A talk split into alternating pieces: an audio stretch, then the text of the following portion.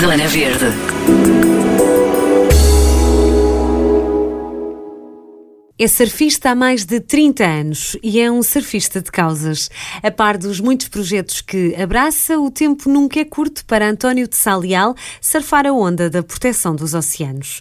Desde os tempos em que organizou ações de limpeza nas praias, nos intervalos de campeonatos de surf, ocupa hoje lugar na Surfrider Foundation Europe, uma ONG global que serve o surf como bandeira da proteção dos mares.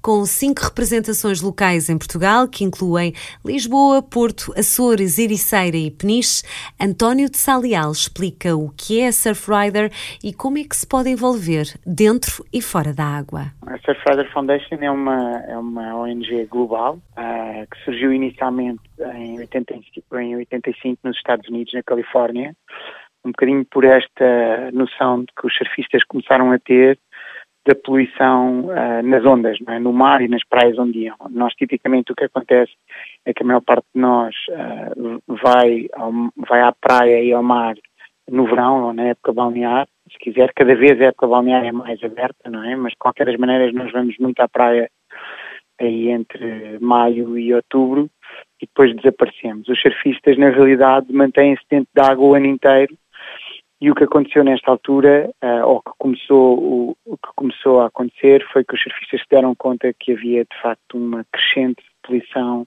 uh, marinha dentro da água e nas praias.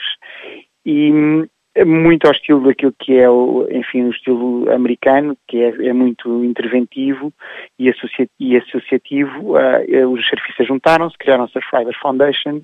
Foi, de resto, a primeira entidade à escala global a organizar limpezas de praia. Uh, e começaram a dinamizar as comunidades do surf. Fundação é, é americana? É americana, sim. Okay. Depois ela expandiu-se. Ela neste momento é global. Ela está organizada por regiões uh, no planeta. Portanto, há uma, há uma Surfrider Estados Unidos, que é, digamos, a casa-mãe. Há uma Surfrider Europe, que fica em Biarritz. E depois há uma Surfrider Japão, há uma Surfrider América do Sul, uh, há uma Surfrider África, há uma Surfrider Oceania e, portanto, digamos, estas casas-mães são como sedes, como, como aqui no caso da Europa, da Surfrider Europe, que está em Biarritz e que depois tem uma série de representações locais, que é, no fundo, a sua maneira, que, que são voluntários, não é? E que é a sua maneira de intervir. Mas em, em 90, uh, o Tom Curran mudou-se para Biarritz, mudou-se ali para a zona do, de, da costa basca francesa, não é? Que é aquela zona ali toda de Arritz, Segor, Cabreton. Uma grande zona de surf também, não é? Uma para a prata, surf, sim. Sim. Um, e, e, na altura ele trouxe a Surfrider, começou-se a dar com os surfistas franceses e, e, e deu, deu, deu, origem, no fundo, à Surfrider Europe. Oh, António, como é que surge sua, o seu envolvimento, neste caso representante Portugal, digo eu, não é? Como é que surge Lisboa, o seu, envolvi o, meu, o, o seu envolvimento, envolvimento? Surge de duas formas. Surge porque eu sou surfista, é a primeira, é a primeira digamos, grande razão. Já são 30 uh, ah, anos, não é? Acho, sim.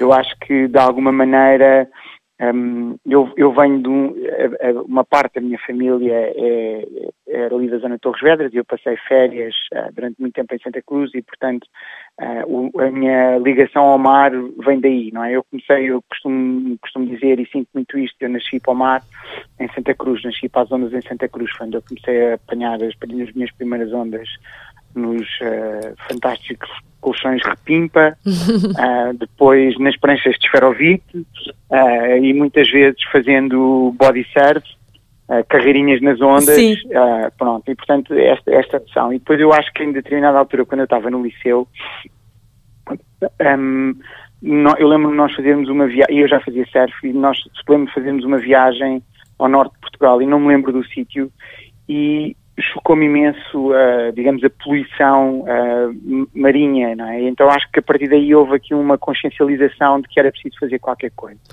Lembra-se que idade é que tinha, António, na altura? Devia ter uh... pai, estava talvez no décimo primeiro, portanto devia ter pai 16, 17 anos, por aí. E já na altura uh, sentiu sim, o alerta? na altura era, sentiu o alerta. Portanto, estamos a falar provavelmente, estamos a falar de, dos anos 90, por aí, não é? Eu tenho, eu vou fazer 50 anos para o ano, portanto estamos a falar talvez meados dos anos 80, sim, 87, sim, 88, sim. por aí. Uhum.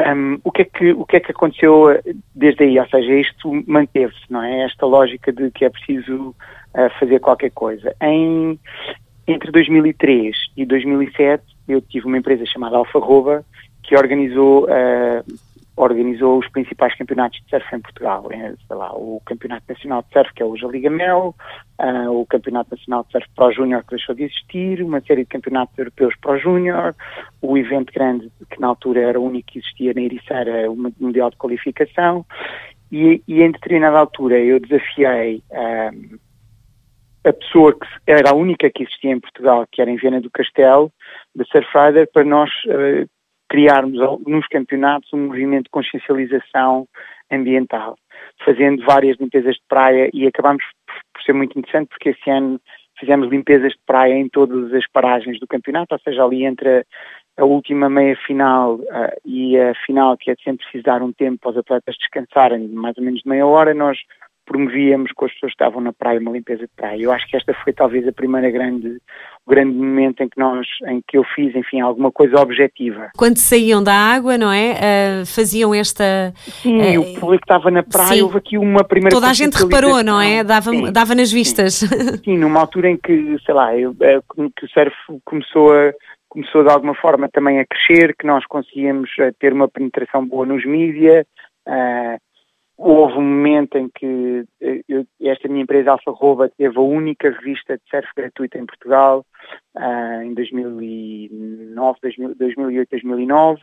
Portanto, houve aqui uma série, uma grande dinâmica à volta deste, deste tema. E depois, em 2011, a Surfrider convidou-me para abrir, para, para, abrir uma delegação local em Lisboa. E, na realidade, é isso que eu sou ainda hoje, representante da delegação local uh, em Lisboa. Existem cinco delegações em Portugal uma, uma, em Lisboa, uma no Porto, uma na Ericeira, uma em Peniche e outra nos Açores, uh, e elas funcionam de uma forma coordenada mas autónoma. Significa o quê? Que todos nós temos desafios diferentes e todos nós temos realidades diferentes. Uh, imagino que uh, o, o, a Surfider dos Açores, por exemplo, teve um movimento grande para defender uma onda de rapto de peixe, que é um, um fica na ilha hum, fica em São Miguel, que, por exemplo, a delegação do Porto tem, tem sido bastante ativa nesta questão da extensão do, do molho do Porto de Orileixões, um, que Peniche tem uma intervenção grande junto dos surf camps e daquilo que é o turismo à volta do surf em Peniche, e a Ericeira tem também um trabalho de fundo com os turistas e, e no fundo, com a comunidade surfista um, local. No caso aqui de Lisboa, nós acabamos por ser por ter a vantagem de estar num sítio onde também estão os, os decisores uh, políticos, por um lado, mas por outro lado também temos uma comunidade mais dispersa. É? Então, nós trabalhamos muito hoje, em, em, eu diria, em várias áreas, sendo a primeira para nós fundamental, que é trabalhar com crianças e, no fundo, uh, chamar a atenção para as gerações futuras do que é que do que é que do que é que podemos, do que é que, o que é que eles precisam de fazer para mudar melhor, para, para tornar o seu futuro melhor. Sem dúvida. E, e com as crianças é, é através de, de quê, António? Fazemos uh, dois tipos de coisas. Fazemos workshops em escolas, ou seja, vamos às escolas a turmas específicas ou anos específicos e fazemos workshops uh, com eles, no fundo, sei lá, coisas que eles podem aprender a fazer, pasta dos dentes, uh, lá, uh, batom pocieiro. No fundo, tentamos desenvolver um bocadinho com, o, com esta lógica de baixar o consumo. Desde que começou neste trilho, nota a diferença no impacto ah, que hoje. Sim, sim eu, indiscutivelmente. Eu acho que nós, nos últimos 10 anos, aquilo que se sente. A, a primeira coisa que eu sinto é que há uma consciencialização real uhum. que há um problema. Claro. Claro, um... porque nos mais novos, por exemplo, eles têm uma aula de surf, não é? Entram no mar, o mar está limpo, mas eles podem não ter a percepção de que uh, há muita poluição uh, longe, Sim, não nós, é? Nós, que não eu... se vê, invisível, não é?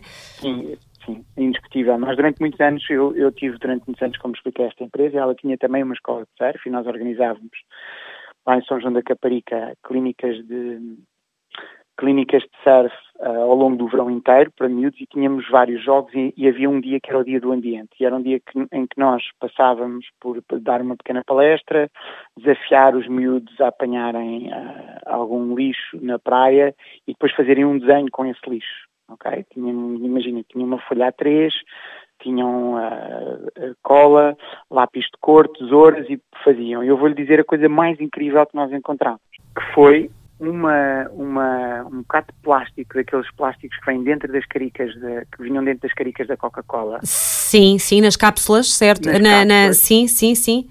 Do Mundial uh, de Futebol do México de 86. Como é possível? Ajudou para os miúdos perceberem eh, aquilo, o tempo que ficava, não é? Quanto tempo fica no, no, no planeta, uma coisa que foi, se calhar, antes dos pais deles nascerem, em alguns casos. Incrível. Veio dar à praia. Acha que o caminho tem de ser por aí, António? Esta parte de sensibilizar os mais, os mais novos? Eu acho que o caminho tem que ser por aí. Eu acho que aqui há, há, há, duas, há duas ou três coisas que são fundamentais. Nitidamente as pessoas hoje têm consciência do problema e é, é um primeiro passo.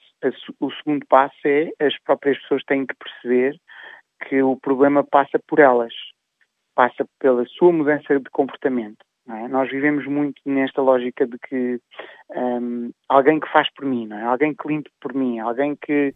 Mas hoje a nossa, a nossa ação é fundamental. Sem dúvida. É, é, sempre aquela história do, do, incêndio na floresta e do colibri que vai apanhar com o bico uhum. água para, para apagar o fogo. É? E os outros animais dizem: Estás louco, nunca vais conseguir. E ele diz: Pois, eu sei, mas eu estou a fazer o meu trabalho. Eu estou a fazer a minha parte. Sim. Muito relevante este, esta lógica de consciencialização, mas ela, para além da consciencialização, necessita depois de, um de, uma mudança de comportamento. De uma é? prática de... diária, não é? Claro, Às vezes claro. em pequeninas coisas, mas que fazem uh, toda a diferença. Tem esperança? Uh, como, é que, como é que lida com isso? A poluição nas praias e no mar?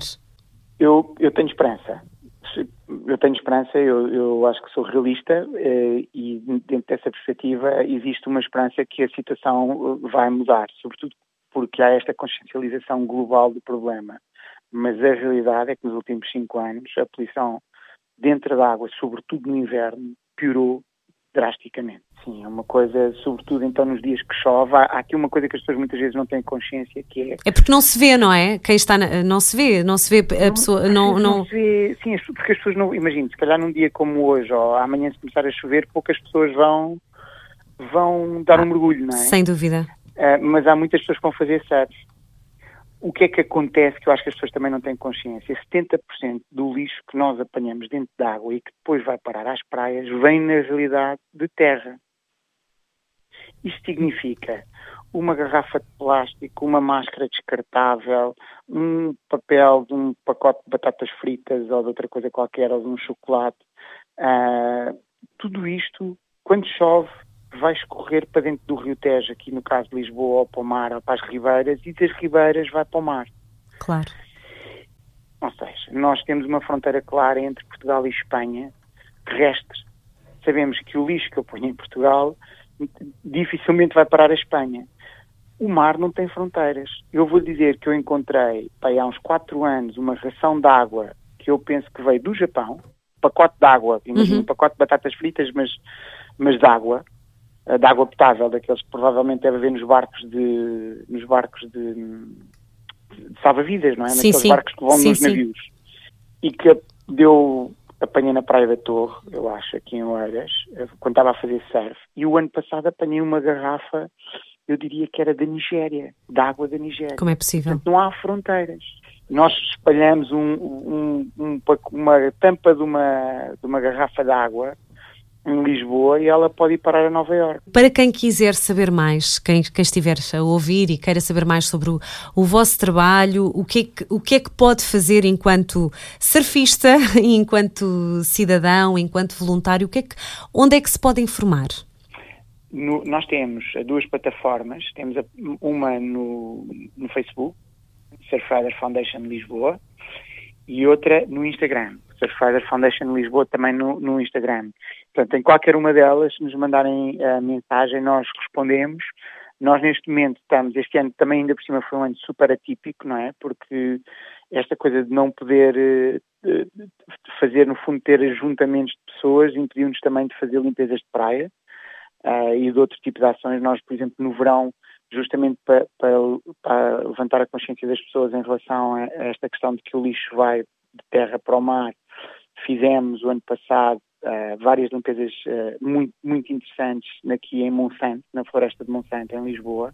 E, e, e, e eu lembro-me de uma. E é possível participar? É, é possível, participar, in, uh, a inscrição sim, e, participar, nós, sim. Sim, sempre que nós fazemos este tipo de ações, nós anunciamos-las nas redes sociais e, portanto, as pessoas basta aparecerem. Tipicamente, as nossas ações são um, family friendly, portanto, são para as, para as famílias.